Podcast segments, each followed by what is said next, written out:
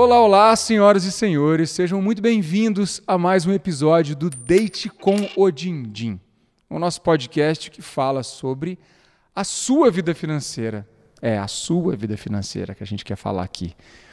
A sua, da sua família, a das pessoas que você gosta. A gente fala da nossa vida financeira aqui também e dos nossos convidados, porque o nosso objetivo aqui é fazer com que você leve a sua vida financeira de forma leve. Olha só, até fez né, um trocadilho aqui.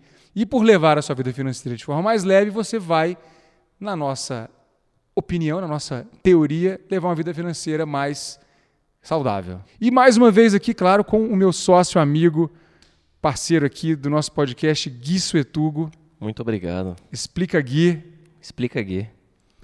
Que é sempre uma conversa muito boa que a gente tem aqui. Tem, tem sido muito bacana, né, Gui? Essa muito. trajetória aqui. Desde quando a gente começou isso aqui. E pensar quando a gente começou isso aqui, eu estava pensando isso ontem ainda. Faz muito tempo, né? Aquele cafezinho que a gente tomou. É, e, não, e, é um... e o que a gente fez até aqui. Né? Pô, cara, e é um exemplo assim de que você cria, o que você né, é, realmente mentaliza, vira realidade. Basta colocar trabalho ali, basta acreditar, basta olhar para isso. E para mim é um exemplo né, de, de pensar numa coisa e fazer acontecer. A gente né, está empreendendo nisso daqui. E a gente trouxe um convidado aqui que tem muito uma especial. história que eu já conheço, que é justamente muito de criar a sua realidade, de realmente mostrar como a gente pode criar a nossa realidade. Então eu trouxe aqui, nós trouxemos aqui, o grande Murilo Duarte. Murilo Duarte. É isso, né? é isso aí. Conhecido como Favelado Investidor. Favelado Investidor. É isso aí. Cara, uma honra ter você aqui. É, admiro o seu trabalho aqui já, já há muito tempo. Desde quando você começou lá, não estava começando a crescer. Favelado Investidor é o nome da sua empresa, que é o nome que você ficou conhecido. Mas basicamente aqui é, você traz o conteúdo de finanças, educação financeira, né, é, principalmente para um jovem hoje, um jovem né, que não tem acesso a isso porque tem uma origem é, de periferia, talvez posso dizer que o conteúdo é voltado para a periferia, para o jovem de periferia, não apenas ele. É, eu, eu sou um dos criadores aí do Favelado Investidor, né, porque eu também tenho sócio, o Vinícius. Uhum. E a gente tem esse propósito de educar financeiramente o brasileiro, especialmente de quem veio de baixo, né, seja a periferia, a favela, uhum. de baixa renda como um todo. Uhum. E é um prazer estar aqui, né? Obrigadão pelo convite. Obrigado você. E vamos que vamos trocar uma ideia aí. Muito bom. E agregar valor para todo mundo que, está no, nos acompanhando. Muito bom, Murilo. A gente conversou há algum tempo, né? E você contou um pouco da sua história e a gente vai falar dessa história aqui hoje. Mas é, acho que a proposta que você trouxe é inovadora, tem trazido é inovadora, principalmente pelo fato de quebrar paradigma. Antes de ler aqui o seu perfil do Avatar, é, eu acho que para mim o cerne do seu trabalho é essa quebra de paradigma é você trazer um, uma inovação que é basicamente muito simples, mas é falar de mercado financeiro né, para um público que não tinha se conectado com esse assunto ainda. É isso? Exatamente isso. E assim, é, é um grande desafio, porque eu fico mesclando justamente tirar uma parte técnica assim do mercado financeiro sem que perca a mensagem, né, o ensinamento para quem vai estar acompanhando. Então eu, eu, sempre falo, eu quebro mais a cabeça criando conteúdo é, do que gravar um vídeo especificamente, né? Mais fazer o roteiro do que chegar e, e gravar. Uhum. Justamente porque eu me preocupo muito se realmente a pessoa que vai estar assistindo, ela vai entender o que, que aquilo significa, como que ela pode aplicar na vida financeira dela, né? E esse é um desafio que todo dia eu tô, tô me deparando. Então... É muito legal, né? O trabalho que você faz em si, enfim, sou fã do seu trabalho. É muito legal porque o objetivo, acho que principal é a democratização mesmo, né? É falar a língua de todo mundo, que é o mais difícil, né? Às vezes as pessoas pensam nos investimentos como um, um bicho de sete cabeças, né? E você vai lá e você traduz aquilo, filtra de uma maneira que possa todo mundo entender. E acho que o Tiagão vai falar mais do Avatar. A gente quer aprofundar aí na sua vida, na sua trajetória. E, mas vamos falar do seu perfil aqui primeiro, que eu acho que, que vai ser legal. a gente mandou, a gente mandou um, um questionário aí prévio pro, pro Murilão e ele respondeu diversas perguntas aqui que é na verdade parte de um, de um estudo mesmo, né? Isso aqui é embasado em dados para a gente chegar num perfil de avatar dele, traçando aí o perfil tanto investidor, um pouco traz para o pessoal também, né? A gente falou sobre isso. Total. Aqui é o seguinte, né? Esse, esse, teste ele tem uma base na psicologia do dinheiro, que é uma ciência, um braço da psicologia que estuda a relação das pessoas com o dinheiro no, no campo psicológico, né? Como é que funciona a crença, como é que funciona a, a, sua visão e uma parte disso também é comportamento. Então a gente mescla a parte de crenças com a parte de comportamento e atitude com o dinheiro e faz um caldo ali que transforma no seu avatar, que é o bichinho de estimação que representa o seu avatar financeiro não, não, tem um avatar melhor do que o outro, não é, não é sobre isso, é sobre características. Né? E a gente a, né, entende que, ao saber dessas características, as pessoas podem é, melhorar a sua relação com o dinheiro, porque elas vão ter mais consciência, mais autoconhecimento e, né, dessa forma também, ao se conhecer, a gente consegue melhorar. Né? Estamos é, aqui para evoluir. Né? Fechou. Bom, vamos lá. O seu avatar principal aqui é o urso tá? Mas não é o bear market, tá? Não é o urso lá do, do mercado bear market, não. Até porque não tem o bull aqui, não tem o touro. Mas o urso é o, é o nome carinhoso aqui do seu avatar, tá? Você tem é um avatar secundário, digamos, um ascendente em coruja. Eu vou ler o seu avatar de urso aqui para ver se faz sentido aqui para você, mas eu posso dizer aqui que é um avatar bem equilibrado, tá? O que você tem de crenças de adoração a dinheiro são equilibradas. O que você tem de crenças de status também são bem pouco, bem pouco ligadas a status, é bastante é, baixo no status. O urso é um, é um, um, o avatar que tem menos crenças de status financeiro. Você tem quase zero aversão a dinheiro, não tem aversão Isso a é dinheiro. É e você Gosta. tem um nível saudável de vigilância do dinheiro. Você tem é, um controle do dinheiro mas ele não é exacerbado, ele não é mais do que, do que o normal, do que o, o saudável. Fechou. Quero aproveitar isso aí para a gente aprofundar mesmo. É, queria que você contasse mais para a gente aí é, da sua origem, para quem não conhece ainda, né? Como que, que foi que você construiu isso aí? Ou quando teve uma mudança de chavinha mesmo na sua vida que você começou a empreender? É, conta mais para a gente aí, para o pessoal te conhecer, até que não te conhece. Beleza. Uh, bom, eu nasci na favela né, do Jardim João 23, que fica aqui na zona oeste de São Paulo, no quilômetro 19 da Raposo Tavares ali. Fui criado pela minha mãe e pela minha avó. Né, meus pais são separados antes mesmo de eu, de eu nascer. E eu, eu sempre digo que essa parte eu fui privilegiado a ponto de ter duas mães. Né? Minha mãe mesmo, biológica, e minha avó, que é a dona Dalva, que sempre priorizaram na, na questão edu, da educação né? Saber tratar bem as pessoas, saber respeitar. E, e assim, dentro de casa, graças a Deus, a gente nunca passou fome, né? Nesse ponto.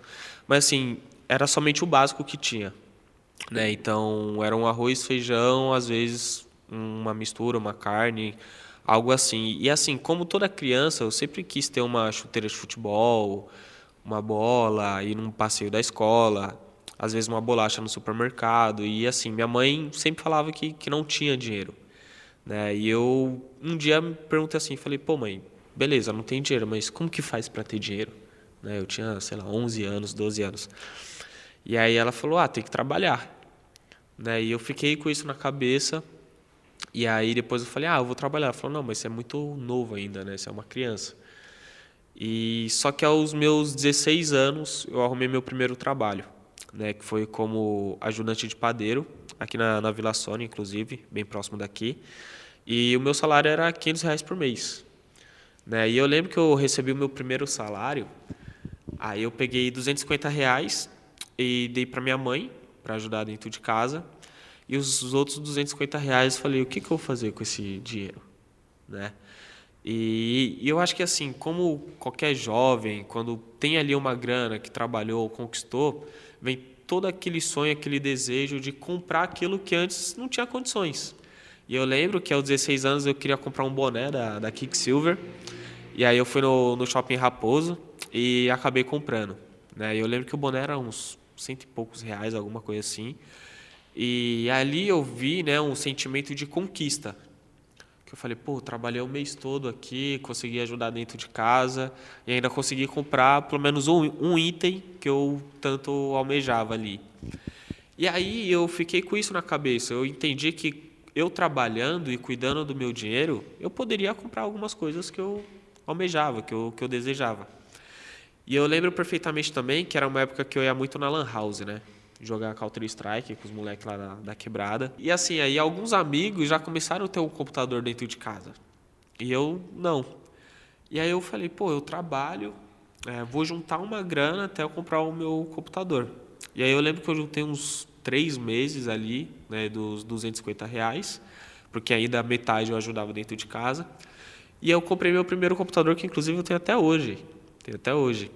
É, e hoje eu, no, eu nomeei ele como Cavernoso, porque eu comprei aos 16 anos, já tenho 27. 11 anos aí de, de caminhar e liga ainda, tá lá, tá funcionando. Liga. Isso é bom. que é, um, é um Pentium 2? É, eu acho que é, é isso. Assim. É isso. Já, já passou por Windows XP, Windows 7 e foi indo. Sempre atualizava ali com, com o CD da, da Santa Efigênia. Santo CD da Santa É, sempre atualizei. 18 disquete para instalar o Windows. Gates vendo isso agora, né? 18 disquete para instalar o Windows. Ficava lá uma hora, uma hora e meia. E assim, aí esse foi o, o meu começo, vamos dizer assim, de querer comprar muitas coisas que minha mãe não tinha condição financeira. E eu não culpo ela.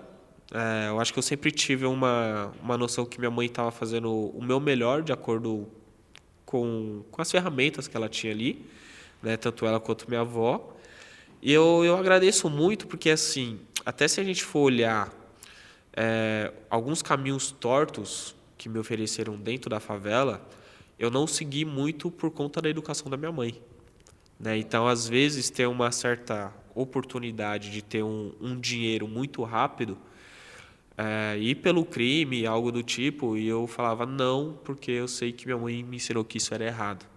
Então eu prefiro lá pegar um saco de farinha, ajudando a fazer pão, do que seguir esse outro caminho. Você acha que lá, lá dentro da comunidade, né, das comunidades que a gente tem espalhadas aí no Brasil, é, tanto pelo desejo que você falou, né, de ter alguma coisa, de repente o, o ídolo do cara, né, ou que ele almeja tá ali dentro, às vezes as pessoas ali dentro é muito mais fácil ele se espelharem, digamos assim, em quem é rei ali dentro das favelas do que em, em algum outro tipo de exemplo? Você acha que isso ainda acontece Cara, muito? Acontece. Acontece, porque eu, eu, lembro muito, tipo, eu na calçada de casa, e aí passava os caras, tipo, de, de motona, tipo, de Hornet, umas motos da, da BMW, isso, aquilo.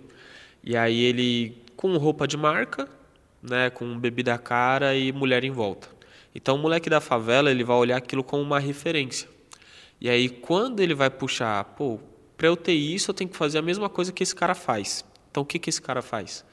Aí, o cara tá, tá no mundo do crime. Né? Só que foi algo que minha mãe também me ensinou, que é melhor a gente esperar para fazer acontecer. Então, você vai trabalhar, você vai separar um pouquinho de grana, vai demorar, às vezes nem vai sair como planejado, do que você arriscar sua liberdade e sua vida. Uhum. Né? Então, isso eu aprendi muito cedo. E, e aí, infelizmente, muitos amigos que cresceram comigo foi para esse, esse lado.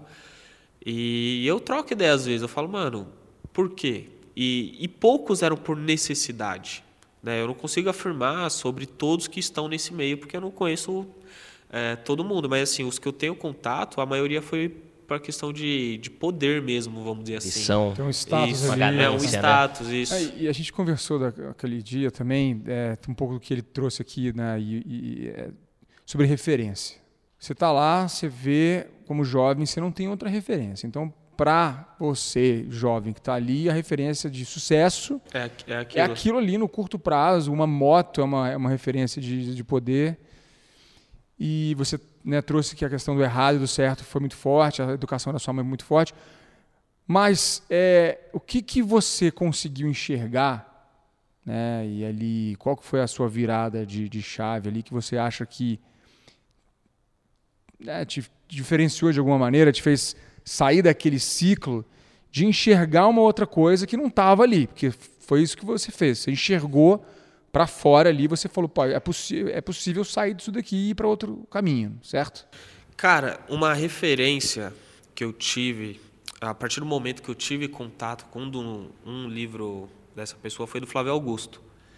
Né? Eu lembro, eu tinha o que, uns 19 para 20 anos, já, já meio que adulto, vamos dizer assim, né?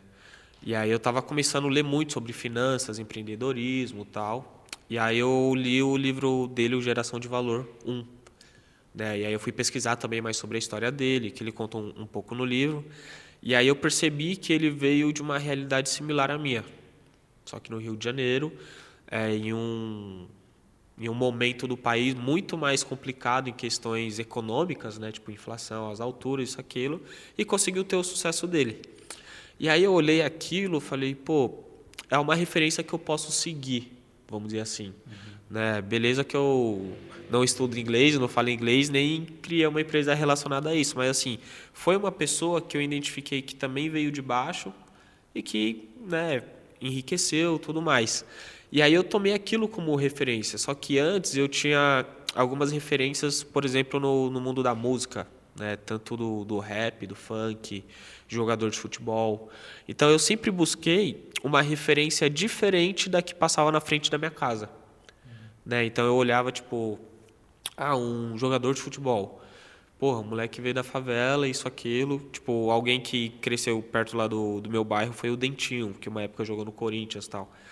Então eu olhava e falava, beleza, não é que eu vou seguir um caminho para ser jogador de futebol, mas eu tô vendo que alguém veio de baixo e é conseguiu uma ascensão, entendeu? Às vezes não na mesma área, mas é uma, e você uma acreditou que era ali. possível, basicamente. Exato, exatamente. Acha que faz toda a diferença? Com certeza, com Acreditar. certeza. É, porque quando você não, você não tem fé em você mesmo, né? Se, por mais que alguém vai te ajudar, se você não acredita naquilo, não vai sair do lugar. Né? Então, eu lembro que tem uma música do, do Racionais, que é A Vida é Desafio. Né? E lá no, no final da música tem uma, uma mensagem que diz que, mano, você tem que acreditar que você vai superar esses, esses obstáculos. Né? E a questão também de ter uma autorresponsabilidade. Uhum. É, por mais que eu nasci num ambiente sem dinheiro, é, sem muitas oportunidades, é, sem uma educação, assim, tirando a parte da minha mãe, mas falando uma educação de escola mesmo, com qualidade, é, eu não saí culpando meio mundo. Né? Eu falei, tá, isso aqui é o que eu tenho, eu tenho que fazer o melhor com isso aqui que eu tenho. Então, onde surgiu a, a ideia do, do favelado investidor? Né? Como você começou isso? É, dentro, você tirou de algum lugar, alguma referência? Não, você pensou, posso ajudar muita gente aqui que não está com o mesmo mindset que eu? Como você fez isso? Cara, eu, eu digo que o favelado investidor, a, até a criação dele, teve alguns episódios que ficou que ficaram na minha cabeça até que ele fosse criado. Né? Então, em 2016, eu tava, já estava fazendo faculdade de contabilidade e aí eu já estava estudando sobre educação financeira e investimentos. E eu e o Vinícius, que posteriormente criou junto comigo o Favelado Investidor, a gente teve uma oportunidade de fazer uma apresentação na, na faculdade, né? que a gente se formou aqui na São Judas do, do Butantã. E assim, na nossa sala, a maioria era classe média, né? Tanto que dava para contar nos dedos quantos alunos ali trabalhavam. Era eu e Vinícius mais uns três. E aí eu pensei que eles já tinham esse conhecimento, né? pelo menos sobre renda fixa, o que é um tesouro direto, um CDB. E aí quando eu fiz essa apresentação na sala de aula, é, a minha surpresa foi que ninguém sabia. Né? E aí aquilo foi um alerta. falei, pô, essas pessoas não, não têm noção nenhuma do, do que eu estou explicando e a importância disso. E ainda em 2016 eu consegui um estágio no, no Banco Bradesco, né, lá em Osasco, na Cidade de Deus. E aí eu conversando com alguns colegas que trabalhavam ali comigo, é, eu perguntei, falei, como que você investe seu dinheiro? Né, eu não queria saber valor, eu queria saber como, onde, como ele aprendeu. E aí um colega falou que fazia capitalização, né, e ainda tentou me convencer, falou assim, pô, mas se você deixar, no final do título você vai ter uma rentabilidade de 5% no ano. Eu falei, pô, mas Selic está uns 13, né? Já estava baixando um pouco, mas falei, está uns 13. É, não faz sentido colocar o meu dinheiro ali sem liquidez nenhuma, assim, né? Você vai acabar perdendo. E aí eu perguntei para outra outra colega, aí ela falou que fazia consórcio. Só que ela já tinha carro. Aí ela falou: não, eu pago todo mês o consórcio e no final retiro o dinheiro que eu, que eu paguei, né, o acumulado. Falei: pô, mas tem taxa de administração, isso, aquilo. Ela falou: não, é assim que eu invisto. Aí, olhando esses dois cenários, né, eu tive um, um insight que foi o seguinte: falei, pô, pessoal da faculdade que já veio de uma classe social é, maior do que a minha não tem conhecimento sobre isso e o pessoal que trabalha no banco com dinheiro, seja dos outros, enfim, não, não sabe o, como investir. Eu falei, imagina a dona Luísa que vende um geladinho lá na rua de casa. Imagina os moleques que estudaram comigo lá no João 23. Né? Então eu tive é, essa conclusão na minha cabeça. Só que aí, só em 2019, quando eu já estava na, na KPMG, né, que eu saí do, do Bradesco e fui treinar na, na KPMG. Aí eu estava conversando com uma colega de trabalho e aí eu estava ensinando sobre investimentos, tal, acompanhar um pouco sobre renda variável. E aí ela falou assim, pô, você explica super bem, né? Sem o economês, que é o que eu me preocupo até hoje é, por que você não cria um canal no YouTube? Eu falei assim, mano, já existem canais gigantes, né? Já tinha Primo Rico, Natália Arcuri, Bruno Perini, que eram os que eu acompanhava. E ela falou, não, você explica sem o economês. Né? Aí eu falei assim, ah, se eu for criar, o nome vai ser Favelado Investidor, porque eu moro na favela e sou investidor desde 2015. E aí ela falou assim, nossa, que, que nome da hora, isso, aquilo. E aí no dia 23 de março de 2019 eu criei o Favelado Investidor junto com o Vinícius. E desde então a gente vem criando conteúdo. Recente. É, não, recente. E você criou no YouTube primeiro? YouTube e Instagram. Instagram. Os dois juntos. E aí imediatamente começou a crescer, já teve uma, uma, uma... Cara, assim, a gente cresceu muito rápido, mas um, um, crescimento que tipo, foi um boom, foi acho que uns três meses depois da criação.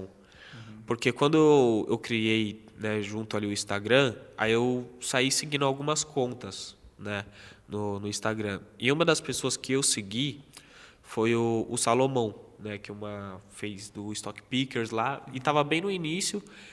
E aí ele falou, pô, que projeto bacana, isso, daquilo. E aí ele falou, ah, vem acompanhar o, o podcast, né, que a gente vai ter uma gravação, você acompanha no, no bastidor. E aí eu fui, né, que fui lá na, na XP, inclusive, e aí terminou, já estava terminando a gravação. E aí do nada ele falou assim: "Ah, tô aqui com um convidado ilustre, né? Você quer fazer uma pergunta para outro convidado?" E aí ele me deu essa oportunidade. Eu lembro que eu perguntei um negócio mó clichê para um, um convidado lá. Falei: "Ah, o que que te motiva?", né? Alguma coisa assim. Só que antes de eu falar, ele me apresentou, ó, quem vai falar agora é o Murilo do Favelado Investidor, tal. E por conta desse trecho, uma jornalista da Exame né, que estava acompanhando o podcast, ouvindo, ela acabou ouvindo tudo e falou, pô, deixa eu pesquisar, né? O que, é o Favelado Investidor? Aí ela chegou na gente e decidiu fazer uma matéria, né? Que foi a primeira matéria que a gente saiu, é, que era da favela para a bolsa, né? O, o título lá. E a partir dali veio o crescimento, porque aí as outras jornais, emissoras, tudo acabou é, visualizando e a gente começou a sair mais e teve um, um grande que crescimento. Que bacana. Foi a partir daí. E aí começou a vir isso como uma empresa. Sim. Né? Você montou uma empresa que é o Favelado Investidor, por isso eu falei, o Murilo é o Murilo, o Favelado é o, é o PJ, né? Acaba sendo um personagem, mas é o PJ. A proposta ela é muito mais ampla, né? mas, mas é um pouco de democratizar mesmo, tanto em linguagem quanto para um público que ainda não tinha sido impactado por isso. E acho que tem uma coisa muito interessante, eu queria né, é, que você falasse aqui para gente, é assim, a gente vive num país que tem uma renda média muito baixa, um país rico, o Brasil é um país rico, tem muito dinheiro aqui, mas tem uma desigualdade e tem uma renda média muito baixa. E a gente pode dizer assim que uma grande parte das pessoas é, não investe porque realmente não, não sobra dinheiro, não, não, não consegue fazer o final do mês chegar. Né? Isso a gente pode dizer e certamente a gente precisa é, desenvolver maneiras para que as pessoas tenham renda. Acho que esse é um ponto. Inclusive, um trabalho da, da doutora Ana Maria Luzardi, que é uma referência em educação financeira lá fora, ela fala muito isso. A educação financeira ela vai até um certo nível. De um nível para lá, a gente tem que falar de gerar renda. Né? Administrar os recursos é uma parte e gerar renda é outra parte. Mas é, é, um grande tabu o dinheiro, falar de dinheiro, a renda média é baixa. Você veio né, de, uma, de um contexto que é, é muito amplo no Brasil, que é de uma de, um, de uma escassez de recursos que é, digamos aí, a, no, normal no Brasil, tem a escassez de recursos. E você veio com a proposta de, cara, não, vamos fazer esse dinheiro render, vamos fazer, vamos investir. E é disruptivo, porque isso quebra paradigma, como eu falei. E aí muita gente deve, deve bater em você. Do tipo assim, cara, é... não sei o que você recebe, eu quero que você fale pra gente, mas assim, muita gente que, que não que é cética, vou dizer a melhor palavra, cético em relação a uma pessoa de baixa renda pegar o seu dinheiro e investir. Isso acontece muito? Você apanha muito disso? Cara, todo dia sempre acabou recebendo, vamos dizer assim, um, um ataque, né? É, e principalmente, né, só voltando um pouquinho, eu concordo plenamente que a educação financeira vai ter um ponto, porque eu tenho na minha convicção o que, que vai fazer uma pessoa enriquecer, né, ou sair da pobreza. Primeiro, ela tem que ter uma renda, né, porque eu falo, pô, é possível você investir com pouco? Sim, mas é impossível você investir sem dinheiro. Então, o dinheiro tem que vir de algum lugar que vai ser do, do seu trabalho. Então, ela tem que ter uma renda. Em segundo lugar, tem que ter uma educação financeira. Né? O que, que eu vou fazer com esse dinheiro? Como que eu vou consumir? Como que eu vou administrar? A ponto de que ela pegue uma parte, então, decide colocar no terceiro pilar, que seria os investimentos. Que é a partir dali que ela vai fazer a multiplicação no, no médio a longo prazo. Então, é isso que eu acredito que, que pode estar fazendo uma pessoa é, sair da, da pobreza. Né? Então, tem que ter a renda, aí ela pode investir numa qualificação profissional também, ou empreender, né, de acordo com, com o perfil dela, e aí depois ela pode conseguir a ascensão financeira dela. Agora, sobre os ataques, né, é muito curioso, porque no começo, eu lembro que muitas pessoas falavam assim, como que um favelado, alguém pobre, vai ensinar outra a investir? Né? E isso é um paradigma muito grande, porque as pessoas já associam investimento a alguém milionário. E é o primeiro ponto que eu sempre bati. E as pessoas que faziam isso eram da favela ou dos, dos dois dos lados? lugares? Dos dois lados, Tá. assim. Tanto pessoa que era pobre ou pessoa que já tinha muito dinheiro. E aí o, o ponto que eu sempre bati foi, é, pô, você não precisa ser milionário para você investir, até porque dá para investir com pouco dinheiro. E eu sempre é, bati de frente também mostrando os meus resultados. Que aí a pessoa falava assim, ah, mas você só teve, sei lá, dois mil reais de, de lucro, vamos dizer assim, né, no, em um ano. Eu falei, beleza, mas o percentual às vezes aqui é 200%. Então, se colocar o percentual é algo muito diferente do que o resultado financeiro em si. E a pessoa, ah, mas é só mil reais, dois mil reais. Beleza, mas se fosse é, 200% num patrimônio gigantesco, ainda seria 200%, o resultado financeiro seria outro. Então, eu sempre mostrei né, a questão do meu resultado. Tanto que eu tenho uma carteira pública no, no meu canal do YouTube, que, é, que se chama do zero ao 100 mil. Porque tinha outra questão. Ah, pobre não consegue acumular 100 mil reais, né? E aí eu falei, beleza, então eu vou investir um valor que eu considero... Não vou dizer que todo, todo mundo consegue, porque existe uma parcela que realmente tem pouca renda, mas assim, um, um valor que eu considero que a maioria possa estar investindo, né? Então, teve mês que eu investia 100 reais. 100 reais. Teve mês que era 200. Eu lembro que, no, acho que foi no final de 2019. E aí eu peguei, tipo, o meu 13 terceiro, tipo, mostrei, ó, gente, veio aqui do 13 terceiro esse dinheiro, por isso que eu estou investindo mais. Então, já vai um complemento com a educação financeira, que é o seguinte, eu me organizei tanto no ano que eu não peguei o 13 terceiro para pagar a fatura do meu cartão de crédito, como a maioria faz. Grande maioria. Você entendeu? Então, eu peguei para investir. Quando eu tirei férias, é, mesma coisa, ó, tô abrindo mão de viajar agora para poder me organizar lá na frente. Então, tô aqui investindo de novo. E aí hoje essa carteira tá com 59 mil reais e a rentabilidade acumulada desde o início tá uns 62%. E Murilo, qual foi o momento que você que você sentiu que você estava mudando de, de vida aí, né? Qual foi o momento que o chave aí que você falou assim, puta, agora eu tô ganhando um dinheiro que eu quero, agora eu tô numa situação confortável que eu me sinto mais à vontade. Como qual foi o clique? Cara, foi em 2020 e é loucura porque foi no meio da pandemia. Né? Eu já tinha pedido demissão da KPMG. Eu, eu e Veni, a gente pediu demissão em janeiro de 2020 e aí em março veio a pandemia. Né? Nove meses depois de criar o canal, Isso, isso. mais ou menos. É, porque. Oito a, meses. É. A gente tinha fechado a nossa primeira parceria assim, de publicidade, era um contrato de dois anos. E era tipo o valor suficiente que era basicamente o meu salário da KPMG, né? Então dividia para mim e pro Vinícius e ainda deixava o dinheiro no, no caixa da empresa. E eu falei, pô, agora dá para focar só no, no favelado investidor. Né? Já tinha minha reserva de emergência é, acumulada também e um dinheiro meio que extra é, investido. Eu falei, ah, qualquer merda que der, eu tenho minha reserva de emergência já de, de 12 meses e consigo me manter, além de ter um, um prolabore, vamos dizer assim, que já vinha ali do, do contrato.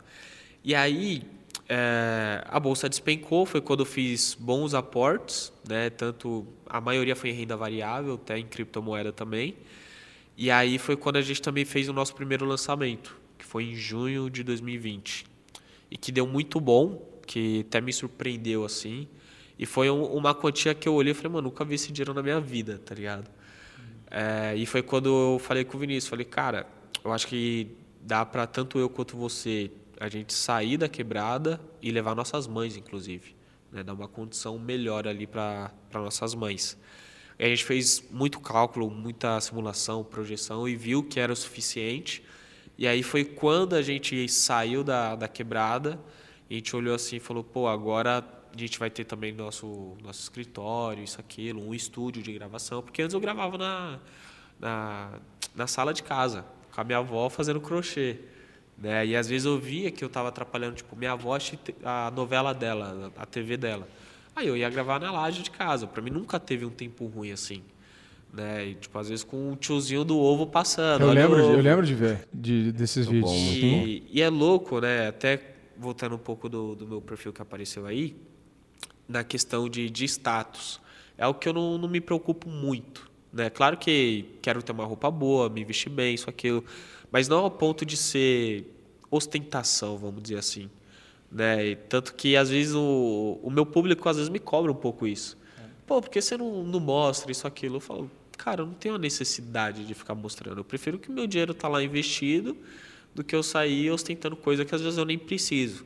Né? E eu gosto muito de ler, e aí eu, eu ter, é, um livro recente que eu terminei de ler foi O Milionário Mora ao Lado, e tem outro livro que é a Psicologia Financeira, que tem uma parte que fala disso, né, que riqueza é aquilo que não se vê. Eu falei, cara, eu me enquadro perfeitamente nisso daqui. A gente estava falando do perfil aí, né, do, do dessa mescla entre o urso, né, é. e mas voltando para isso, a gente falou, acho que você falou que tem alguns pontos que que você se identifica, outros não. Conta mais pra gente aí, como que é a sua relação com o dinheiro hoje? Assim, claro, tudo que você passou, você já mostrou que você trouxe de bagagem, né?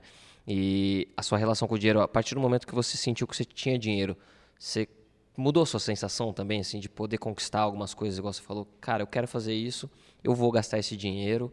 Pa parou de ser um problema para você ou você ainda se sente mais apegado ao dinheiro? Não, eu, eu acho que eu fiquei mais leve. Eu, eu já conversei muito isso com o Vinícius e com a minha mãe também. Porque assim, uma coisa era quando eu trabalhava só focado no dinheiro. Né? E aí o dinheiro vem. E aí você vê a possibilidade de você ter uma tranquilidade maior, uma segurança, um conforto. Aí você fala assim, pô, é, o dinheiro não é a prioridade. Né? E aí hoje é o que eu mais tento priorizar ou, ou me importar é justamente com a pessoa ali que eu estou ensinando. Né? E hoje, quando o dinheiro trouxe toda essa, essa mudança na minha vida, eu falei ele é importante, mas não deve ser a coisa mais importante da sua vida. Né? Algumas pessoas falam assim, ah, é o, você com o dinheiro você compra tempo. Eu discordo totalmente. Eu falo que você economiza tempo. Né? Então, você toma decisões que você vai usufruir melhor do seu tempo que é escasso. Então hoje eu me preocupo muito mais em aproveitar o meu tempo, que eu sei que eu não consigo comprar, né, do que qualquer outra coisa que eu vou acabar desperdiçando. E voltando nesse assunto dos lovers, né, tem assim gente que você viu, né, alunos que estão progredindo, que você fala, caramba, estou mudando a vida desse cara. A galera escreve para você, contando história. Escreve, escreve. Conta história aí pra gente. Teve um, um stories, não faz nem um mês que eu, que eu tinha postado, que eu coloquei assim, é, me conta aqui no, no direct, né, como que eu, o meu conteúdo né, agregou na sua vida. E assim, eu recebi, sei lá, mais de duas mil respostas ali. Não consegui ler todos, mas li uma, uma grande parte. E teve um, um caso, que é o, o nome dele é Thiago, né? Ele já tinha comentado alguns vídeos meus, mas ele detalhou mais ali no, no depoimento dele, que ele já, já foi preso, né? E cumpriu a pena dele, e aí ele ia voltar para o crime. E foi quando ele viu uma, uma matéria minha na Globo, né? acho que foi do Pequenas Empresas, Grandes Negócios, e aí ele viu que eu era da mesma realidade que ele né, que veio da favela também, e aí ele foi pesquisar mais sobre o meu trabalho, se identificou muito, aí depois ele conseguiu um trabalho no, no supermercado lá, é, de, de estoquista, e aí começou a investir a grana dele. Né? E aí hoje ele fala, pô, dou uma condição melhor para minha filha, para a esposa dele. E isso tudo por um conteúdo gratuito que estava no meu canal do YouTube. Né? E, então a identificação é muito grande. E aí ele mesmo fala, eu sou um ex é, um ex-presidiário investidor. Né? Então, tipo, são alguma, algumas histórias que eu, que eu olho e falo, pô, é por isso que eu tô, tô aqui. Né? E, e é uma, uma batalha muito louca, porque quando vem um hater, às vezes você dá mais atenção ao hater de ficar discutindo ali do que a pessoa que você gerou valor e está te agradecendo. Então eu comecei a mudar muito isso, né? Eu falei, pô, o, o hater ele vai se sentir mais frustrado se você não responder ele. Né? Ou melhor, ele entender que você visualizou, que você viu a mensagem dele e não se importou, porque você foi dar atenção para quem você agregou valor. Então isso eu estou aplicando muito, sei lá, de uns seis meses para cá. E também dá uma, uma, leveza, vamos dizer assim, mental, psicológica, uhum. e dá atenção para quem realmente merece. Muito bom. E, bom, acho que tem muita história aí que você tem né, de contexto e uh, que, que é, de novo, a quebra de paradigma. E é, eu vejo, né, já cheguei a ler algum, algum, alguns comentários de vídeos seus e eu né, lembro assim, de, de ter muito essa visão ali de que, cara, você está a serviço do capitalismo, que você tem que ir contra o capitalismo porque é o que gera a gente sabe né, os benefícios e os malefícios do capitalismo como qualquer sistema que vai existir. Não existe sistemas né, é, perfeitos. Acho que só na teoria que um outro sistema vai ser perfeito porque ele não foi implementado. Né? Então, é claro que o capitalismo traz desigualdade, traz muitas coisas que a gente pode atenuar. Não quer dizer que o capitalismo tem que deixar de existir para para que ele melhore. Né? Acho que é um pouco essa discussão que, que a gente tem que debater como a gente melhora o sistema. Né? E, bom, a gente está tá vivendo né, um, um, momento até é, mais complicado do que sempre esteve. O Brasil nunca esteve legal, mas está pior do que, do que há, há, há, algum tempo por conta da pandemia, dos reflexos. Várias questões, que a gente vai, não precisa debater isso aqui né, em detalhes, mas a gente sabe que a gente está vivendo um momento desafiador. Tem 33 milhões de pessoas que estão passando fome. A gente voltou para o mapa da fome estamos é, numa pandemia ainda, não acabou isso e consequências econômicas que estão vindo, né? É, bom, são várias questões. E aí a gente tem falado agora, nesse momento, sobre o auxílio para as pessoas que estão ali. Eu queria saber a sua opinião sobre isso, assim, porque de um lado você tem um auxílio que garante o mínimo para a pessoa, para ela poder se alimentar, né? E a gente está falando de pobreza mesmo. Acho que a pobreza urbana é diferente da pobreza rural, né? Que é pouco falada também, porque você vai num lugar rural, que no interior do Nordeste, que você vê o garoto de 7 anos com um facão no canavial é muito diferente de uma pobreza de um jovem que está numa, como numa cidade que tem um sistema econômico, né, vamos dizer assim. Não, não é que é menos é, é, é tão difícil quanto, mas é diferente. É, e, bom, o que, que, você acha sobre, sobre esse auxílio? Assim? Você acha que isso é prejudicial, isso é positivo, as pessoas precisam mesmo, mas isso gera um, um, né, uma inércia? Qual é a sua opinião? Cara, eu sou a favor né, de, de ter o, o auxílio a ponto de que realmente vai dar uma possibilidade de no futuro ela não depender mais daquele auxílio. Então vamos supor, a pessoa está lá em extrema pobreza. Mano, ela não tem o que comer. Né? Não tem como falar, não, não tem que ter uma ajuda ali.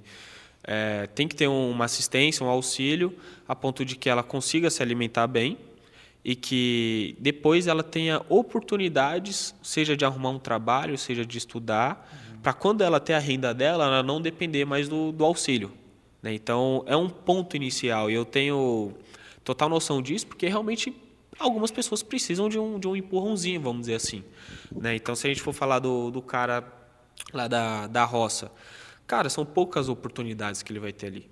Né? Poucas empresas, é, um, um, sistema econômico ali que pode estar possibilitando a questão de, de estudo também, que é muito mais difícil comparado aqui na cidade de São Paulo. Né? Então eu, eu tenho a noção disso, porque eu acho que cada, é, cada estado tem a, a sua dificuldade. Né? São Paulo tem um, Rio de Janeiro tem outro, é, lá em, em, Recife tem outro, no, no, Sul tem outro. Então são alguns problemas né, que a gente acaba, é, tem que estar tá resolvendo um passo de cada vez. Eu acredito que esse auxílio é, para essas pessoas em extrema pobreza tem que né, dar essa oportunidade. Você já viu de perto isso? Já, já. E, e assim, é, é uma situação, porque aí quando eu puxo o meu lado de ver o que o, o, governo como um todo acaba fazendo, né? Então, tipo, o Brasil arrecada mais de 2 tri de impostos no ano. É, uma, uma pequena parte vai para o auxílio, vamos dizer assim. E aí, quando eu olho a, a questão de regalia de políticos, é ali que me tira totalmente do sério. Uhum. E aí eu olho a educação pública. Né? Pô, isso eu estou falando quando eu estava na escola. Né? Não tinha livro. Merenda era um dia ou outro. Às vezes o professor não ia. E cinco, seis, sete anos depois não mudou nada. Tá ligado? É, isso eu não estou falando só da, da questão do, do executivo. Estou falando desde o vereador, que tem sua responsabilidade, até o, o presidente. E aí a gente olha esses casos de, de extrema pobreza. A gente não tem uma, uma segurança pública, não tem uma educação, uma saúde também pública decente.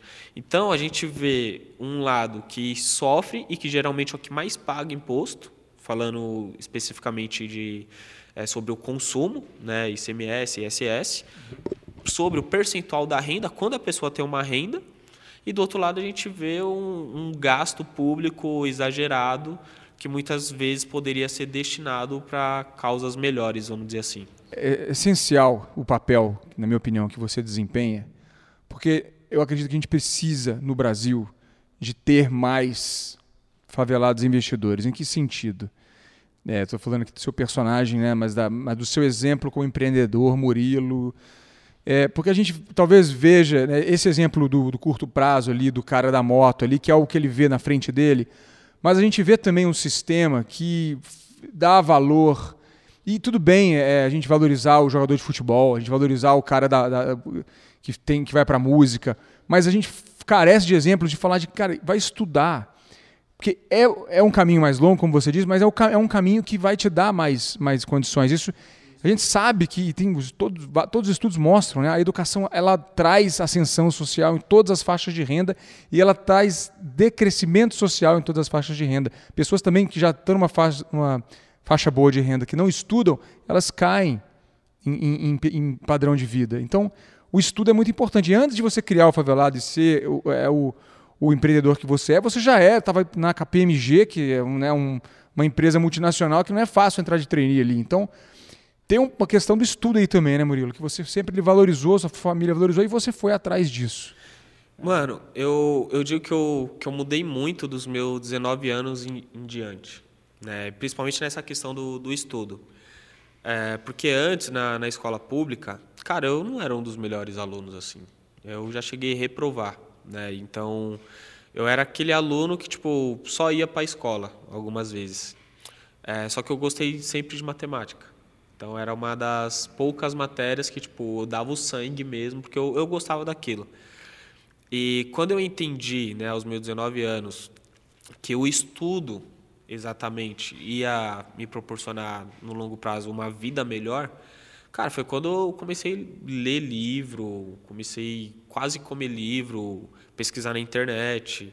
E hoje eu, eu falo que o favelado investidor, né, não o Murilo, o favelado investidor, ele quer se tornar uma referência nesse ponto. Tipo, por mais que tenha 600 e poucas pessoas seguindo lá no, no Instagram, mas é um número muito baixo ainda em compensação da população brasileira, né, que tem 210 milhões de, de habitantes.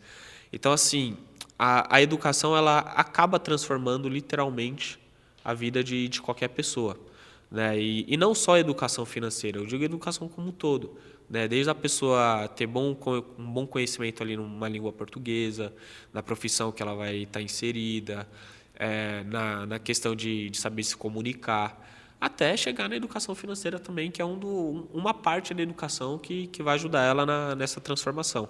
Murilão, você tem hoje, vou para sua vida pessoal agora, você tem sonhos hoje com o dinheiro, nessas é, metas aí, a gente está falando de, enfim, que você se identifica, desses perfis, né, onde a gente se espelha, você tem sonhos aí que você tem, metas? Cara, eu tenho uma meta financeira de ter 10 milhões investidos, né, investidos, e sem contar casa, carro como patrimônio, tipo, investidos mesmo, é, focado em renda, vamos dizer assim. Né? E eu acho que a partir disso, espero que não demore muito, pelo menos minha expectativa é em cinco anos daqui para frente, é, que ainda eu considero que vou estar jovem e eu, eu acho que eu vou me dedicar mais à questão em outras áreas da educação como um todo. E é muito sobre. É, você falou uma vez isso, né? Eu vou repetir porque eu achei que aquilo foi é, realmente é, é, é emocionante, assim. É sobre acreditar, né? É isso. É sobre acreditar que é possível. Se a gente é estimulado a acreditar que é possível, a gente acredita que é possível e a gente corre atrás de fazer. E, e assim, eu acho que todo dia é, as pessoas são recebem uma mensagem dizendo que aquilo é impossível para elas. Né? Eu acho que independente da, da, classe social, cada um tem suas batalhas, seus, seus objetivos, mas falando de, do pessoal de baixa renda, se você chegar assim e falar, pô, você quer ser rico? Né? O cara fala, claro que eu quero. Né? Eu, eu acho que poucas pessoas gostam de ser pobre, né? de, de não ter um alimento dentro de casa, de atrasar uma fatura, de não conseguir pagar uma conta de água, de luz. E ela sabe que a riqueza financeira, pelo menos, vai livrar ela desse, desses problemas. Mas se você perguntar, você acredita que você vai ser rico? A maioria vai falar que não. Né? E, e quando alguns ousam falar que sim, aí um amigo, um familiar vai chegar, não, para de sonhar, vamos voltar para a realidade, isso aquilo. Então, às vezes até quando a pessoa quer sair ali do, uhum. da, daquele ciclo, uhum o outro acaba desmotivando, tá ligado? O que, que, você vê muito assim, na, que você viu bastante no contexto dos seus amigos, dos, seus, dos pais dos seus amigos, que você vira, cara, isso daí é putz, muito ruim e esse cara, infelizmente, não vai conseguir sair desse ciclo porque né, é, isso é prejudicial demais. Cara, assim, tava até falando com o Vinícius, tem um, uma, uma frase muito comum que eu sempre ouvi, não para mim, mas para alguns amigos que tipo às vezes a mãe falava assim ah sai daí que isso daí é lugar de gente né? então já fala para criança indiretamente que ela não é ninguém né? Lugar de gente. Isso. Então tipo ah vou num shopping mais de, de rico vamos dizer assim. Não não vai lá não que lá é lugar de gente. Não, não é seu lugar não é para você estar tá lá tá ligado então tipo restaurante Cara, eu lembro que teve um, um amigo que tava eu e Vinícius lá na, na rua que eu, que eu cresci, isso em dois, 2021, ano passado. Aí ele falou, pô, nunca fui no Outback, isso, aquilo. Né? E aí eu e Vinícius, na época eu tava com o carro, a gente acabou levando ele e tal. E aí ele se sentiu muito desconfortável de estar tá lá. Porque ele falou, pô, eu, eu deveria estar tá aqui? Eu falei, claro que você deveria. Por, por que não? Existe um, uma lei que proíbe de alguém da, da favela entrar aqui? Não pertencimento àquele ciclo. Então, assim, são algumas situações que vai saber o que, que ele já ouviu também, de que na parte psicológica mesmo, de crença, tipo, já tira a pessoa de onde ela quer chegar, uhum. tá ligado? Então, tipo... E, e, o porquê ele vê um cara andando numa moto de 40, 50 mil reais e ele acredita que vai estar tá lá? Porque ele vê que alguém do mesmo lugar que saiu dali se sente representado ali, né? entendeu? Né? E Murilo, sobre essa questão de não pertencimento, né? É, esse é um ponto muito importante porque a gente tem uma falsa ilusão que o brasileiro ele é acolhedor, que ele é simpático, né? Que é um povo que é um povo muito né, amistoso. Mas um grande antropólogo brasileiro chamado Darcy Ribeiro ele falava que a elite brasileira é a mais cruel do mundo, a mais insensível do mundo. Né? É, a gente não pode negar o histórico do Brasil, né? o, o país que teve maior tempo de escravidão no mundo e o país que menos fez reparos para esse período trágico histórico, né? não desenvolveu não, né, nenhuma ferramenta para é, política pública para poder aliviar né, é, tudo que foi é, e que é destrutivo na sociedade, que é consequência do processo de escravidão. Né? A gente sabe disso. Mas é, a gente pouco se preocupa como sociedade nesse reparo. E não assim, essa coisa de não pertencimento, ela é basicamente o que divide né, um lado do outro e que cria essa falsa sensação de divisão. Como é que você acha que a gente consegue é, caminhar de alguma maneira para reparar isso, para que a gente tenha né, espaços mais inclusivos e oportunidades mais equilibradas, mesmo que ainda falte, falte muito? Né? O que, que a gente precisa fazer? Cara, eu, eu lembro que eu, eu tinha dado uma matéria é, dando uma cutucada na, na Faria Lima na época. É, falando que na favela existem outros favelados investidores. Né? Existem pessoas que, às vezes, não quer ser um influenciador, mas quer uma oportunidade de trabalhar no mercado financeiro. Né? Quer uma oportunidade, às vezes, de trabalhar no, no broker ou no, no comercial da corretora é, em um fundo de investimento e que as pessoas deveriam né, olhar mais para os talentos que, que tem lá dentro. Tem até uma pesquisa que diz que dentro da, da comunidade, da, da favela, movimenta mais de, de 100 bi no ano. É, a questão é, para onde está indo esse dinheiro? É movimentação, não é retenção. Como que as pessoas, as pessoas estão administrando isso?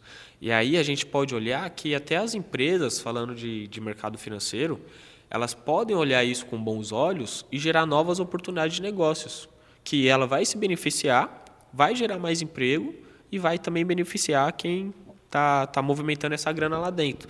Então, é uma combinação de que tem que ter um preparo de um lado e do outro lado também tem que ter uma oportunidade. Né? Tava até, até comentando. É, pô, a KPMG me deu uma oportunidade. Né? Eu fui lá, me preparei e as, os dois lados se, se encontraram. Então eu, ti, eu tive a oportunidade, fui ali, aproveitei a ponto de depois ter um insight, vários aprendizados lá dentro, porque eu também tive muito treinamento ali da, da empresa, uhum. até ter um conhecimento necessário para falar mais sobre investimentos. Uhum. Né? E, e, quantas pessoas poderiam ter essa chance também? Uhum. Né? Então a gente sabe que pô, o Murilo e o Vinícius é uma exceção em meio de várias e várias pessoas. Só que eu acho que existe também a questão de quem tem recurso, tem estrutura, olhar com bons olhos as pessoas que não têm. Né? Porque na quebrada tem muita gente que é esforçada, que acorda cedo, que, que trabalha, e só que às vezes não tem um estudo, não tem uma preparação, é, não tem uma estrutura dentro de casa também, que isso aqui é muito importante, que nem eu falei, beleza, eu me virava na sala de casa e na laje da minha avó. Né? Hoje, com uma estrutura, eu faço coisas muito mais produtivas em menos tempo e consigo dedicar minha energia a outras coisas que pode me trazer mais dinheiro, que pode ensinar mais e mais pessoas. Agora, se eu tivesse tido isso lá atrás, possivelmente hoje eu estaria muito maior. Né? Então, são algumas coisas que a gente tem que levar em consideração para a gente estar tá, tá aproveitando aí e questionando também. A base de tudo, a hora que a gente olha, é a educação, né? Porque às vezes essas pessoas não conseguem nem sonhar, né? Elas não têm a referência para sonhar, igual você falou, porque ela precisa, primeiramente, do estudo, depois ela precisa da oportunidade, depois ela precisa só que onde ela vai tirar isso, né? Se espelhar. Por isso que acho que o Thiago falou muito bem. É, é, seria muito legal a gente ter mais, mais Murilos aí fazendo esse papel, né? E tendo as, as iniciativas privadas e públicas também olhando para isso, né? Gerando oportunidade para quem não pode ter acesso à oportunidade. Eu acho que é uma, é uma questão mais, mais complexa que a gente está falando aqui, né? Porque envolve o sistema. Sim. Mas... É, eu, eu digo que algumas pessoas falam, ah, tem que ser só privada, só público. Eu falo, não, os dois podem andar em conjunto. Né? Eu acho que existe. Tem que andar. Tem né? que andar. Tem que andar. É, os dois estão ali, tipo, para tanto ter benefícios e quanto levar benefícios também. Né? Então, os dois lados tendem a, a, sair ganhando e gerando muito mais valor para a sociedade. Eu lembro que teve uma época que, beleza, hoje a gente é muito grande, mas que a gente cresceu muito. É, e aí, quando saiu várias matérias, acho que foi quando a gente saiu na Forbes em 2020, né, o Forbes Under 30. Cara, não tinha uma corretora olhando pra gente. Agora, ao contrário, o banco tradicional tinha um monte. E eu falei, pô, tem alguma coisa errada nisso daqui. Né? Porque, tipo, você vê banco tradicional cobrando juros altíssimos, é, falando, não, faz uma publi de empréstimo, de, de consignado, alguma coisa assim. E é algo que não é da nossa cultura. Né? E aí, por outro lado, a gente olhava e falou, pô, mas não tem uma corretora para chegar, não, vamos atingir esse público aqui, vamos fechar uma parceria. Né? Então, foi algo que a gente se questionou e aí teve algumas empresas de, de mercado financeiro, de, de aplicativo de controle de carteira tal, que acabou fechando. Mas aí foi algo que foi justamente que eu, que eu pensei, falei, pô, é, existe aqui um, um, uma demanda muito grande. Porque se você perguntar na favela quem quer aprender sobre educação financeira, a maioria vai dizer que quer. Porque o cara está cansado de chegar no mês e está pagando os juros altíssimos no cartão de crédito. Né, de pagar lá no cheque especial. Às vezes não sabe fazer uma boa compra no supermercado. Às vezes tem gente que não sabe nem o que é um cashback. Tá ligado? Nem sabe que isso existe. Então, existe um, um passo a passo, aí um, um, processo de passar essa educação financeira e depois atrelar os investimentos, né? Mostrar, pô, o cara às vezes tem, tem gente aposentada lá que tem dinheiro embaixo do colchão. Ou o moleque lá junta um dinheirinho literalmente num, cofre. Tem, tem um moleque lá da minha rua, cara, ele juntava dinheiro na caixa de sapato.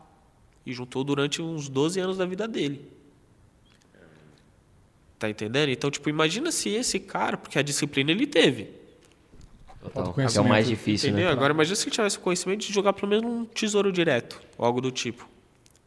Né? É, de entender a inflação, né? Exato, entender de entender a inflação. E aí eu, eu, eu, lembro que eu perguntei para ele, mas nem na poupança? Ele falou, não confio no banco. Aí tem que entender por que ele não confia. Uhum. É, e aí ele tem aquela questão, ah não, porque o, minha mãe falou que o dinheiro dela já ficou preso na época da poupança lá. Então, são, Cola, né? isso, são alguns eventos que hoje o cara fala assim, não, então é melhor deixar o dinheiro aqui na minha caixa de sapato, porque se eu precisar, o, o governo não, não vai segurar minha grana, e nem o banco. Vamos mudar aqui agora um pouquinho aí, vamos para tua vida pessoal. Primeiro, quem que paga o primeiro date aí? Quando você sai? Vai sair com uma com alguém aí? Quem que paga o primeiro date? Ah, o cara, né? É? O cara. E você acha que isso é um cavalheirismo? Sim, sim. Sim, eu acho que. Nossa, pergunta difícil, né? Tá bom. eu, eu, lembro que eu, que eu já postei isso na, nas redes sociais. Você acha e... que tem uma relação de poder aí com o dinheiro? Cara, não. No primeiro momento, não. No primeiro momento, não. Eu acho que assim. É... Algumas pessoas falam, ah, quem chama, paga. Tipo, discordo. Tipo, por mais que, vamos supor, uma mulher chamou um cara para sair ainda eu acredito que na primeira vez o cara tem que, tem que pagar ali. E a questão não é de mostrar, ah, tenho dinheiro, isso, aquilo. Eu acho que é questão de, de respeito também. Eu acho que é até uma questão de você mostrar que você está ali pela presença da pessoa, não se ela vai pagar ou não. Se a mulher ganhar mais que você, você está se relacionando com ela, você se relaciona ah, bem? Tranquilo. Numa boa. boa. Eu vou estar falando, não, me ensina aí. Muito bom. Me ensina bora aí. aprender, bora é. Aproveitando, nós vamos fazer aqui agora o nosso jogo, que é o Dinder. O que, que é o Dinder? Nós vamos ler alguns perfis aqui e você vai dizer aí, se você, vou te explicar. É o simples match aqui. Se você gostou desse perfil, dá match. Se você não gostou do perfil, não vou falar é, o que eu ia falar não match porque não vai dar certo. Isso aí, isso não precisa cortar também daqui. Não precisa, porque nós somos sem tabu aqui no Date com Dindim. E se você gostar muito do perfil, esse é o banco. É esse aqui. Fechado? Uhum. Vamos lá. Oh. Olha lá, Viu? ela topou. Ela, a Siri a topou Siri... Ó, Isso sozinho você não fica. A Siri já deu o um match tá aí. Na área. Roda a roleta do Dinder. Pum. Janaína. Janaína é modelo ela adora uma festa, beber, se divertir e viver novas ex experiências. Ela descrevendo aqui: sou uma fashionista. Eu não sei o que é isso, mas eu sou uma fashionista incurável, muito consumista. Gosta de bons looks. Bons looks, boa. Bons looks. Adoro presentes, principalmente os que eu escolho. Sou super carinhosa e companheira. Essa é a Janaína. Vocês estão difícil, né? Não, acho que, acho que vale a pena, acho que vale a pena. Tem que justificar. Ah, você pode justificar, claro, à vontade. É, tem a parte que é muito, muito consumista, mas acho que isso dá pra conscientizar, né? Porque se eu conscientizo Quando todo você- mundo que me você- acompanha, né? Então, Dá pra Você ser educa, né? persuasivo aí. Você educa, né? se eu, se eu não educar a pessoa que vai estar junto comigo, então já tá tudo errado. Muito bom. Aí, Janaína. Aí, Já Janaína. manda DM ali, Ó, ó. você falou que é fashionista incurável. Calma, nunca diga incurável. É. Tudo tem Pode gosto. ser que, que o Burilão aqui faça a cura. Roda a roleta aí, então. Sabrina. Sabrina é analista de dados. Adoro cozinhar e faço um bolo de brigadeiro maravilhoso. Não curto muito praticar esportes. Esporte pra mim é jogar LoL, CS e GTA. Gosto de controlar o meu dinheiro e evito gastar. Mas isso não quer dizer que eu coma terra e não compre nada. Acho que o dinheiro não compra as coisas que mais importam na nossa existência. Pô, gostei, hein? Gostei. É esse aqui, né? Que eu... Banco! Super. É. Não, falou Counter-Strike Essa que apaixonou, né, né? Eu fiquei Ah, pensando eu gosto de jogar também. Counter-Strike. Tipo assim, não não precisa nem de falar falar mais. essa. Já tá Essa. em casa, inclusive. Né? Bora jogar o CS. É, essa Não, mesmo. bom, bom, bom. Bom, Eu, eu acho que eu só iria agregar também de cuidar da saúde, que eu acho que é importante, um exercício e tal. Total. Mas também isso aí, a gente, Leva a junto. gente né? modela no, no processo. então vamos lá. Prrr. Flávia é publicitária, sonhadora, independente e sem filtro. Procuro um cara com senso de humor e que tope dividir a conta do bar. Sou uma mina independente, mas meio quebrada de grana. Vamos ver um Netflix lá em casa? Essa é a Flávia. Bom, curti, curti, curti. É, Com, ressalva, que- com ressalvas. Com ressalvas, com ressalvas. Acho que deu pra entender, né? Não, eu acho que a, a questão de estar sem grana é, é temporário. Na, na minha cabeça, sempre penso assim, tipo, ah, uma fase ruim vai acabar passando. Né? E entender porque tá sem grana. Você tá gastando à toa, se não tem trabalho, então são algumas coisas para para tá resolvendo.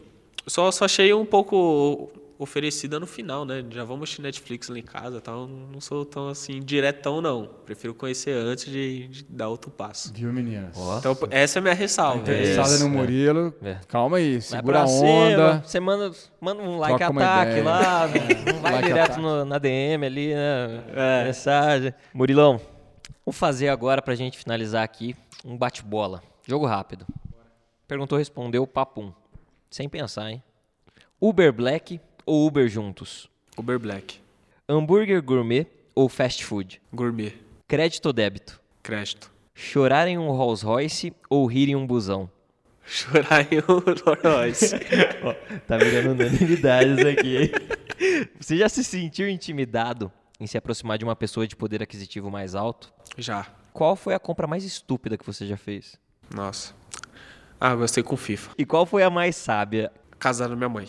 Muito legal. Comprar ou alugar? Comprar. Um milhão de reais ou um amor verdadeiro? Um milhão de reais. Definas o resto da sua vida financeira agora em cinco palavras. O resto da minha vida financeira, em cinco palavras. Isso. Nossa, é difícil, né? Seguro. Com paz. Mais próspero. Liberdade. E sem ganância. Muito bom. Muito bom.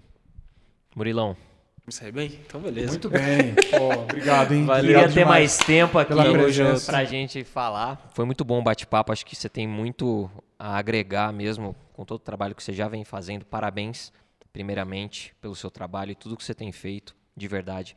Obrigado por ter dedicado o seu tempo e vindo aí bater um papo com a gente. Fico muito feliz. Muito sucesso pra você, que você continue essa jornada. E muitíssimo obrigado, né? É isso aí. Muito obrigado. E, e a gente vai. que- Quem não acompanha ainda, então, o Murilo, Favelado Investidor, só seguir Favelado Investidor Só seguir é, Favelado Investidor no Instagram, no Instagram, no YouTube, YouTube e e Twitter. Twitter. Vai ter curso aí saindo? Vai ter curso em agosto. Tem curso agora. em agosto, então aí, ó. Ficar de olho.